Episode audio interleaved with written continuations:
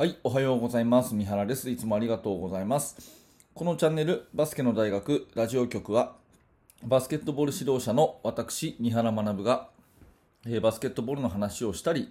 コーチングの話をしたりして、一日一つあなたのお役に立つ情報をお届けしている番組です。はい、えー本日もありがとうございます。10月の27日水曜日になりました。皆様元気にお過ごしでしょうか、えー昨日自分の放送を聞いててですね、うん、私はまあ、あの放送を毎日自分の聞くんですけど、なんか早口だなってまた 思いました。やっぱりね、えー喋ってると楽しいんでね、だんだん早口になってくるんですよね。なんで、あのーちょっとゆっくりめに喋ろうかなというふうに思って おります。で、私もそうなんですけど、こう音声学習する人って、まあ、YouTube でも何でもそうですけど、ポッドキャストでも、あの倍速再生しません？多分これも1.5倍速とか2倍速で聞いてる方が多いんじゃないかなと思うんですけど、まあ、そこまで見越してですね倍速再生でちょうどいいぐらいのスピードになるためには、えーこの普通の声がちょっとゆっくりめの方がいいんじゃないかなということで今日は心がけて、えーゆっくりめに喋っていきたいと思っております。えーで今日のですねテーマは練習がウォームアップに終始していないかというですね、え問いかけを、え皆さん自問自答してみていただきたいというお話なんですね。えこれ何の話かっていうと、この前の日曜日にあの月刊バスケットボールね、雑誌の月刊バスケットボールが主催のオンラインセミナーっていうのがここ最近ずっとやってて、すっごいこれ有益な、え勉強会なんで、ぜひあなたにもお勧めしたいんですけど、そのオンラインセミナーっていうのが日曜日にあってで講師が私の恩師の早稲田大学教授の倉石治大先生だったので、えー倉石さんのやつは極力参加するようにしているんで今回も参加したんですね。で、まあ、正確に言うとその当日どうしても時間が合わなかったので、まあ、自己自己視聴ということでですね、えーその動画講義を、まあ、昨日見たんですけれども、えすごくやっぱりいい話をされていてですね、まあ、今回のテーマが目標に向かってのチームの進ませ方というような話だったんですね。で目標に向かってっていうのは目標をまずどういうふうに立てるべきかっていう話をされてで年間計画の考え方をされて月間週間の目標の立て方そして1日の練習メニューの作り方、ね、でそれらの、えチェックの仕方みたいなんですね。すっごいこう本当に、まあ、大学時代の授業を思い出すようなそういうすごい有益なお話だったんですよ。ああの月刊バスケットのあれだな、えー、とそのオンラインセミナーのリンクはこの説明欄に貼っておきますね、あのすごく、えー今回に限らず、すごく有益な、私も結構いっぱい参加してるんですけど、すごく有益な内容が多いので、えーぜひぜひ、え見てみてください。で今回はそういう目標に向かっての、えー話というところで倉石さんがあの分かりやすくお話をされていてでその中でですね練習の組み立て方っていうところでやっぱりねあのすごくもう一回私も考えなきゃなと思ったのが練習そのものがウォームアップになってませんかっていうこの言葉なんですね。でこれねよく倉石さんで私が学生の頃からずっと言ってくださった言葉でその体を温めるためだけの練習は基本意味ないということですよね。あの練習っていうのは全て、えーゲームのためのリハーサルであって、えー実際のゲームで行うことだけをやるというのが大前提だぞっていうことはですね、あのーまあ、私たち学生によく話をしてくれたってたんですね。でそれをまあ今でもお話をされてて、ああ、なるほど、そうだったなということですね。もうちょっと具体的な例をした方がいいと思うので、えーお話をしますけど、例えばウォーミングアップっていうと、まさに私の今のチーム、高校生にもそうなんですけど、エンドラインとかサイドラインに並んでね、うん、で、こう、ランニングしたり、それからもも上げをしたりとか、えーダッシュをしたりとか、あるじゃないですか。ああいうやつも、まあ、体を温めて怪我を防止っていうためにはいいんですけど、極力その動きそのものをバスケット的にするっていうね、えー考え方、まあ、これをですねあの倉石さんは常に言ってるんですね。例えば、えーまあ、今回の講座ではそんなその話は出なかったですけど私がピンとくるのは普通にこうランニングをするじゃないですか。最初に。ウォーミングアップの本当に最初のウォーミングアップで。でその時もですね普通に走らせるんじゃなくて、えー、まず、あの行ってきて帰ってくる時はあのバックランバックペダルね。後ろの後ろの走りをさせると。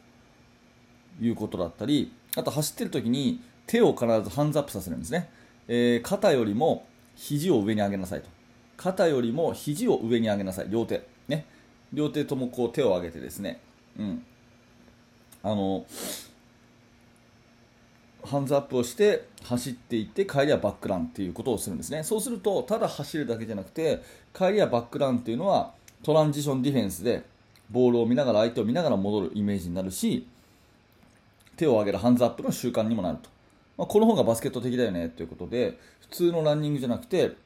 必ず走るとしたらハンズアップランから入るとかっていうようなことをやったんですね。でよくあったのはスクエアパスとかもうほとんどやらずにスクエアパスってやるじゃないですか。4つ角に立ってねボール2つか3つ置いてパスしてパスした方に走るみたいなね、うん。まあ、あれもですねほとんどやらずに、まあ、あれも試合中そんなないよねと、うん、いうところで、えー、そのチームオフェンスに即した形でパスランの練習をして最後はレイアップシュートに持っていくような練習したりとか、まあ、とにかくいろいろいろいろですね。あの練習のための練習その本当に動くためだけのドリルっていうのを極力排除して、えー、大体1時間半ぐらいですかね、倉石さんの練習って。多分今でも早稲田のチームはそんな感じだと思うんですけど、本当に1時間半ぐらいで練習は終わるんですね。で、それも実際の試合はそのぐらいの時間でしょっていう考え方になってるんですけど、まあ、そういうところでですね、やっぱりゲームのための練習っていうことを本当によくよく考えていくっていうのはすごいあの大事なことだなって改めて思いました。うん、でまああのそこの3面の練習とかさあとは3対2とか2対1とか、まあ、やると思うんですよであれはあれで有益なんですけどもちろん有益なんですけどその本当にそんな場面試合中あるっていうことをやっぱよく考えて少し工夫するっていうことは結構大事かなっていうふうにいつも思っていて、まあ、今回ね、倉石さんの話を聞いて、まあ、その根底にあるのは学生時代からそういうことをね倉石さんに僕は教わってたからというところもありますし、まあ、今、改めてね指導者になってみてもう十数年経ちますけども、うんまあ、生徒と一緒に練習をこう考えていく上でやっぱり、あのー、大事にしたいところは練習が単なるウォームアップに終始してないかっていう自問自答ねこれはまあ常に持ってるべきだなって改めて、えー、思いました。多分このね、えー、お聞きの、私のこのね、ラジオ音声をお聞きのぐらい、え熱心なあなたであればですね、本当に日々バスケットボールに対して熱心に取り組んでらっしゃることと思うんですよ。で、中でもその練習、練習が好きでしょ、皆さんきっと。練習をどうやってやっていこうかなと。もっといい練習方法ないかなっていうことを、すごくすごく熱心に考えてドリルを考えて生徒を指導していると思うんだけどもそれを本当になんていうか練習のためのその練習の度合いがね多分100%ゲームと同じって言ったらもう5対5しかなくなっちゃうんで、えー、そうじゃなくて何か一つの目的を持ってドリルを作るとなったらやっぱりその形をですね極力ゲームに近づけていくっていうね。えー、そういう形が取れたらやっぱり一番いいのかなというふうに思いますんで、まあ、そんなところでね、えー、練習がウォームアップに終始してないかっていう自問自答を常に持っておくっていうのは、うん、大事なことかなというそんなお話でございます、えー、今日のテーマはね、え早稲田大学倉石修さんのセミナーからですね、えあなたに向けてのメッセージということで、え練習がウォームアップに終始していないかと。常にゲームに即した形で、えー、やるのが理想だよねというお話でございました、えー、何らかあなたの参考になれば嬉しく思いますはい、ありがとうございました。えー、このチャンネルはいつもね、えー、こういった感じでバスケットボールのお話、えー、特に指導者の目線でね、えさせていただいております。面白かった、興味が持てたと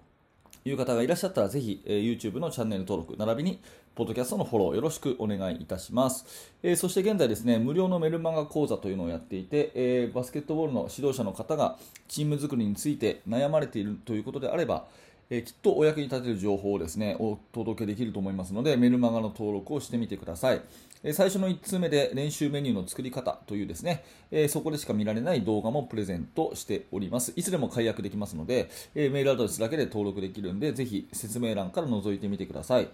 えそしてメルマガの方も受講してですね、より深くチーム作りについて学びたいと。そしてこの三原にですねいつでもこう連絡が取れるような、えコンタクトが取れるような関係になりたいという方がいらっしゃったらですね、えぜひあのバスケの大学研究室の方でお待ちしております。こちら Facebook を使ったコミュニティなんですけども、え非常に有益なものとなってますので、えこちらもね説明欄にリンクがありますので、もしよかったら参加してみてください。